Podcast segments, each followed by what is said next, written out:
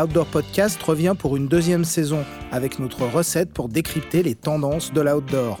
Aller sur le terrain, tendre notre oreille de journaliste, écouter et raconter.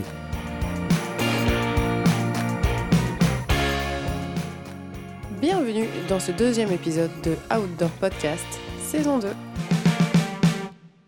Nous poursuivons notre questionnement sur l'avenir du modèle économique des stations de ski mises en place dans les années 60. Un questionnement qui semble d'autant plus pertinent que la pandémie de Covid-19 a entraîné la fermeture prématurée des stations, privant les plus élevés en altitude de quelques mois d'exploitation. Preuve, s'il en était encore, que la baisse de l'enneigement n'est pas le seul risque pesant sur le futur de nos stations. Pollution, renouvellement des générations de skieurs, problématiques énergétiques, ces questions sont plus que jamais d'actualité. Benjamin Blanc, directeur directeur de la Régie des pistes des Bellevilles, qui regroupe les stations de ski de Val Thorens, Saint-Martin et Les Ménuires, et Jean Régaldo, directeur du domaine skiable de La Rosière, se sont prêtés au jeu de l'interview téléphonique. Confinement oblige. Nous voici donc dans la vallée des Bellevilles pour y poser la question incontournable du moment. Le Covid-19, ça fait quoi dans ta station? Le coronavirus, c'est un accélérateur en merde. Tu vois, c'est un, un, cône où tu mets tes problèmes au, début du cône et le coronavirus te, fait, te projette dans, dans ce qui va se passer en fait. Donc, comme nous, on avait prévu euh, en gros euh, dans les 2-3 ans prendre un petit peu un virage euh, de diversification, ben, le coronavirus va faire accélérer, à mon avis, de ces emmerdes. On, on était sûr que ça, que ça allait venir du, du changement climatique, donc on allait avoir un petit peu plus de temps.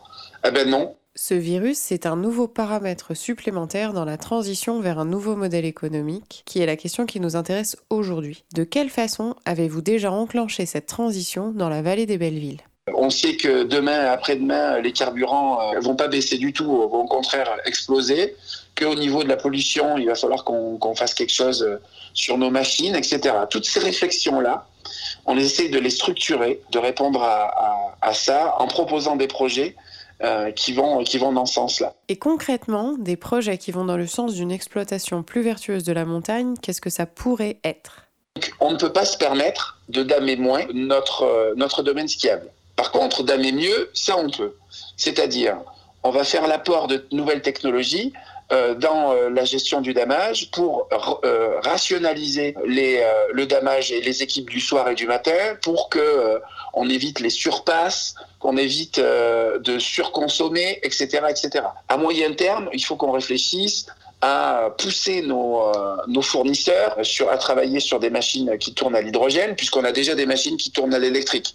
Donc tout ce qui peut être tout ce qui est électrique peut être hydrogène. Le long, terme, oui, c'est de réfléchir à peut-être euh, euh, réduire le domaine skiable. Pour notre giron, c'est-à-dire le domaine skiable, 90% des émissions de CO, c'est le damage. Donc on se doit de, de bosser là-dessus et fortement. Est-ce que tu penses qu'il va falloir changer le modèle économique des stations de ski? Bien sûr qu'il va falloir qu'on change notre, notre business plan. C'est évident.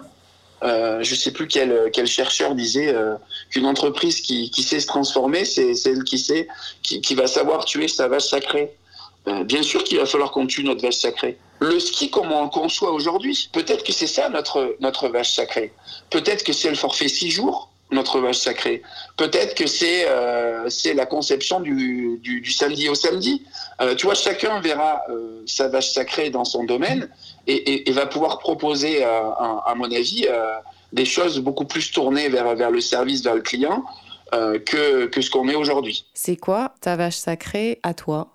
Moi, ma vache sacrée, c'est la journée de ski. Je pense qu'il va falloir que l'on réinvente la journée de ski type euh, de, nos, de nos clients de demain. Euh, pour aujourd'hui, c'est euh, les remontées mécaniques ouvrent à 9 heures, euh, les skieurs euh, mettent leur ski au pied, euh, leur forfait en poche et partent sur le domaine skiable d'une façon assez aléatoire. Et ensuite, à midi, ils vont manger. il reste une heure, une heure et demie à table, voire deux heures. Et puis, ils vont reskier. Euh, ils vont peut-être arrêter plus tôt, etc.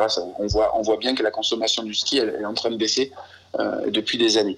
Ben, cette journée de ski type, est-ce que, demain ça sera la même? Moi, je crois pas. Et est-ce qu'il va falloir réinventer cette journée type? Moi, je crois.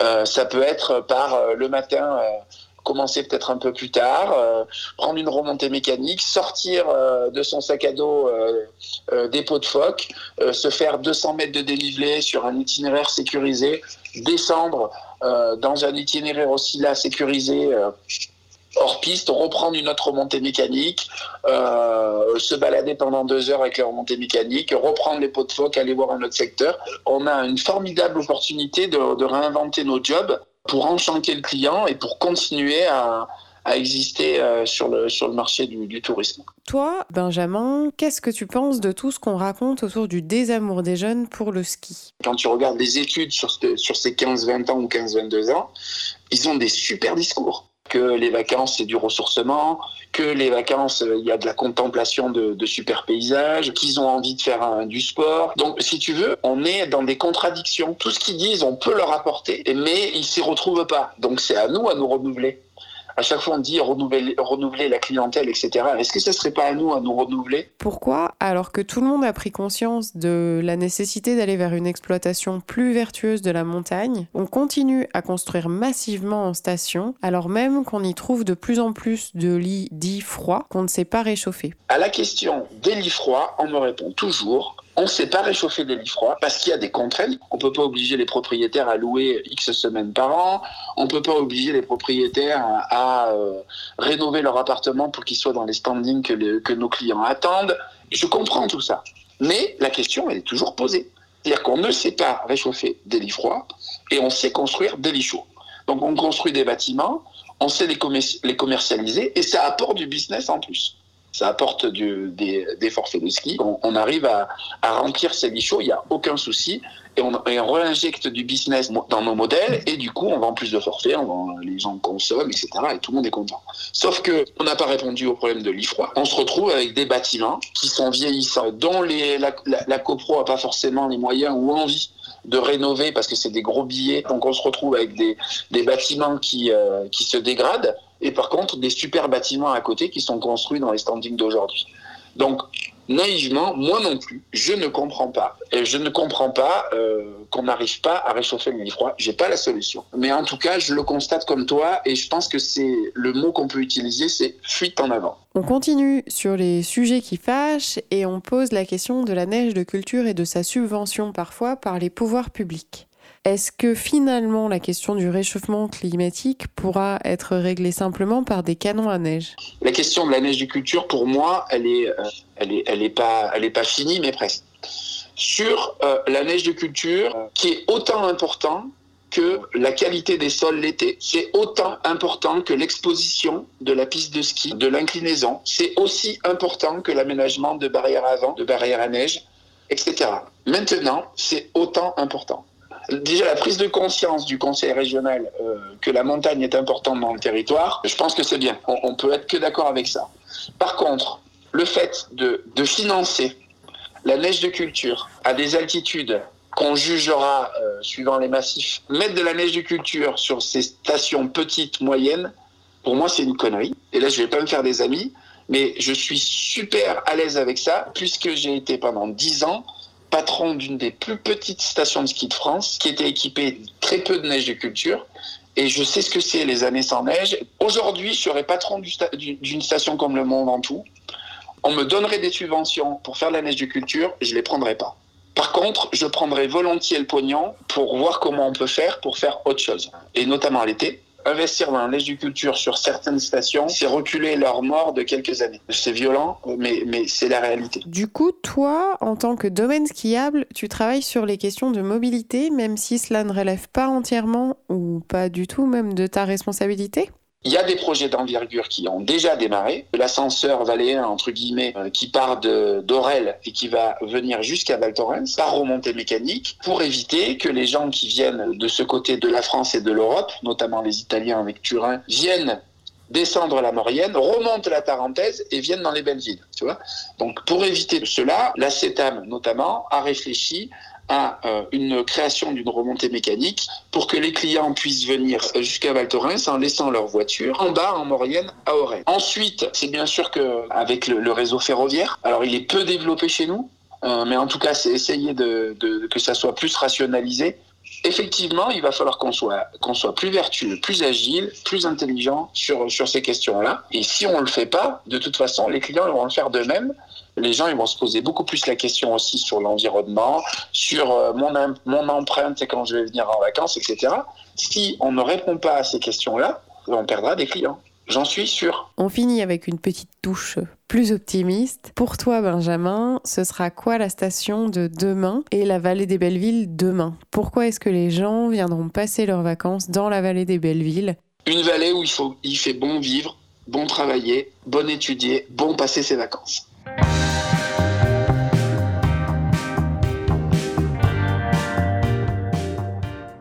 Part maintenant du côté de la Rosière pour poser nos questions à Jean Régaldo. Jean, est-ce que tu peux faire le point avec nous sur les conséquences du Covid-19 et la fermeture anticipée de la Rosière? On une station qui, euh, qui faisons euh, de, bonnes fins de saison, notamment, notamment début avril, que nous on est fortement impacté par, euh, par, par l'arrêt de la saison le, le 15 mars au soir. Et aujourd'hui, on estimer globalement à peu près 20% la perte de chiffre d'affaires les conséquences économiques sont, sont très importantes pour cet hiver. On repartira euh, sur un meilleur pied euh, les années futures. Parmi les enjeux d'avenir dans la transition vers un nouveau modèle économique, est-ce que le réchauffement climatique est aujourd'hui véritablement l'enjeu principal pour les stations d'altitude? Aujourd'hui, le réchauffement climatique est clairement l'un des enjeux principaux des domaines skiables. Mais pour certaines stations d'altitude, dont la Rosière fait partie, il y a d'autres enjeux au moins aussi forts, si ce n'est plus forts, en termes de, de survie de l'activité ski. Et moi, j'en placerais euh, deux, au moins à pied d'égalité, si ce n'est au-dessus. Premier, il est euh, relatif à la, à la perception du ski par nos clients et à la consommation de ski par nos clients. Est-ce que on va réussir à rester un sport euh, une activité attractive et un enjeu fort? Et l'autre enjeu, c'est celui des lits, des lits froids, l'activité économique de nos stations. Et pour moi, ces deux enjeux-là sont quasiment aussi forts que l'enjeu du réchauffement climatique. Attention finalement à ne pas faire de la fin du ski une prophétie auto-réalisatrice. Et à force de dire que le ski c'est fini, est-ce qu'on ne risque pas de mettre cette idée dans la tête des gens et notamment des skieurs locaux qui finalement ne s'investissent plus dans le ski et n'inscrivent plus leurs enfants au ski club? Moi, j'ai peur des conséquences du ski bashing sur le comportement de nos clients. Le jour où le ski deviendra un sport de riches élitistes, on aura perdu le combat, on n'aura plus, euh, on n'amènera plus les jeunes au ski, on n'aura plus que euh, les marchés étrangers pour euh, pour compter sur sur le remplissage de nos stations. On engage énormément d'actions pour pour éviter éviter qu'on qu'on se retrouve complètement au pied du mur et éviter l'impasse. On fait énormément d'actions sur les classes de neige, on fait énormément d'actions vis-à-vis des scolaires dans les vallées. Après, par contre, c'est un constat qu'on tire tous et on est catastrophé quand on regarde le nombre de jeunes savoyards qui skient. Et les stations de ski seront toujours une porte d'entrée de ce monde de la montagne. Donc même si à terme ce qu'on veut c'est euh, faire du trail ou du ski de rando, on quand même besoin de, de l'économie station de ski pour, mettre le pied dans, dans ce monde-là. Pourquoi le Club Med est-il devenu un acteur aussi important pour les stations de ski et pourquoi cela entraîne la construction de sites assez impressionnants en termes de taille et d'espace, alors même qu'en termes de développement durable, on se dit que ça pourrait être plus pertinent de capitaliser sur ce qui existe déjà Aujourd'hui, le Club Med est un, porteur de lits chauds et de retombées économiques dans les stations majeures. Ils ont des taux de remplissage euh, absolument euh, remarquables, 80-85% euh, l'hiver. L'été également, c'est des villages qui sont ouverts l'été à 60-65% de remplissage. Je donne les chiffres assez récents hein, de des arcs ou, même de villages comme, comme Pézet. Aujourd'hui, c'est des villages de 1000 personnes. Quand vous amenez 600 personnes l'été dans une station comme la Rosière, en termes d'impact économique sur une destination estivale, c'est complètement majeur. Après, après, sur la question de construire des lits chauds alors qu'en même temps on a des problématiques à réchauffer les lits, euh, c'est un vrai sujet pour nous, exploitants de domaines skiables, on ne fait pas assez sur les lits froids, mais c'est pas la faute des stations de ski. Nous, aujourd'hui, les actions qui sont mises en place pour réchauffer les lits, elles existent. Nos SCOT prévoient de construire de nouveaux lits chauds parce qu'on en a besoin, parce qu'à un moment donné aussi, le marché évolue et l'attente de la clientèle évolue. Hein. Euh, aujourd'hui, il y a des clients, ils veulent pas consommer une résidence construite dans les années 60. Donc, on a quand même besoin de nouveaux lits chauds adaptés aux attentes de la clientèle. Par contre, on a besoin d'être beaucoup plus dur sur les lits froids. Et ça, à mon avis, ça ne, peut pas s'imaginer autrement par des interventions fortes des pouvoirs publics, de l'État et des contraintes fortes. Et je pense qu'il faut construire de nouveaux lits chauds, mais pas n'importe lesquels. Il faut sortir du modèle de résidence de tourisme conventionné où au bout de 11 ou 20 ans, on a construit des lits froids. Il faut aller sur de l'hôtellerie, il faut aller sur du village club, il faut aller sur des colonies de vacances, il faut aller sur ce type de lit-là. Pour les stations de ski d'ici une trentaine d'années, vers quoi s'oriente-t-on et quelles actions faudrait-il mettre en place dans ce contexte de réchauffement climatique? Les économies d'énergie que les domaines skiables seront en mesure de faire, c'est autant de réchauffement climatique en moins, euh, et c'est ou en tout cas un frein au réchauffement climatique et donc un maintien de l'outil de travail à terme. Il y a eu des études qui sont faites. Le modèle, il est viable, on le sait, pour les 30 prochaines années. Au-delà de 2050, c'est la grande inconnue. Si on fait rien, euh, là, pour le coup, euh, on peut se retrouver dans des scénarios à 2100 assez catastrophiques. Donc nous, en tant que domaine skiable, on est euh, des citoyens, on est des entreprises et on doit faire notre part de, cette lutte contre le réchauffement climatique et contre et, de baisse de, nos émissions CO2. Et, et, ça fait le lien aussi avec les attentes de nos clients. si on fait rien et si on est le sport euh, qui pollue et euh, etc. bah là on va on va se retrouver dans le ski bashing et on va se retrouver dans le sport de riche quand on n'a rien à foutre, comme le mec qui prend son yacht. Et donc on doit faire ce job là. Donc c'est clé. Et il y a aussi des, des idées qu'on doit combattre. D'abord, nos remontées mécaniques, c'est de l'électricité l'électricité aujourd'hui, c'est globalement décarboné. Puis après, bah, le transport en station, il bah, faut qu'on mette tout le monde autour de la table. On a que 10% de nos clients qui viennent en train euh, dans une destination comme la Rosière, alors qu'on a le TGV qui arrive à Bourg-Saint-Maurice. Euh, ça doit satisfaire personne et on doit tous se remettre en cause sur le sujet. Dans 30 ans, le ski à la rosière et la vie à la rosière de façon plus globale, ça ressemblera à quoi? 30 ans, j'espère qu'on aura réussi le pari de faire de l'été une vraie saison touristique forte euh, à 1850 mètres d'altitude, ce qui n'est encore pas le cas aujourd'hui. Qu'on soit sur une, une, euh, une destination un peu plus un peu plus annuelle. Je pense que le ski aura pas tant changé que ça parce que euh, on a beau dire le ski c'est magique, le digital aura fait son effet sur pas mal de choses et on peut imaginer que le que l'expérience client vécue au ski sera un peu différente, un peu simplifiée par tous ces aspects-là. Euh, mais on restera quand même au contact avec cette nature, euh, voilà, et, que ce qui est magique dans le ski, c'est ça, quoi, c'est que euh, on, voilà, on, touche la neige, on a le ciel au-dessus, on a, on a ces cimes enneigées, et ça, je pense qu'on l'aura toujours. Mais il faudra qu'on se soit inspiré de ce qui se fait aussi de bien ailleurs, donc cette connexion à la vallée, euh, cette, euh, ces, transports qui t'emmènent jusqu'au pied des stations et éventuellement avec des ascenseurs balnéaires après derrière, qu'il faut bah, profiter de ces 30 ans pour rattraper le retard. Les enjeux sont connus, les acteurs réfléchissent. Cette crise sera probablement l'occasion d'accélérer les changements, d'imaginer et de mettre en place des modèles économiques nouveaux pour que les stations de ski ou de montagne restent des pôles d'activité attractifs et dynamiques.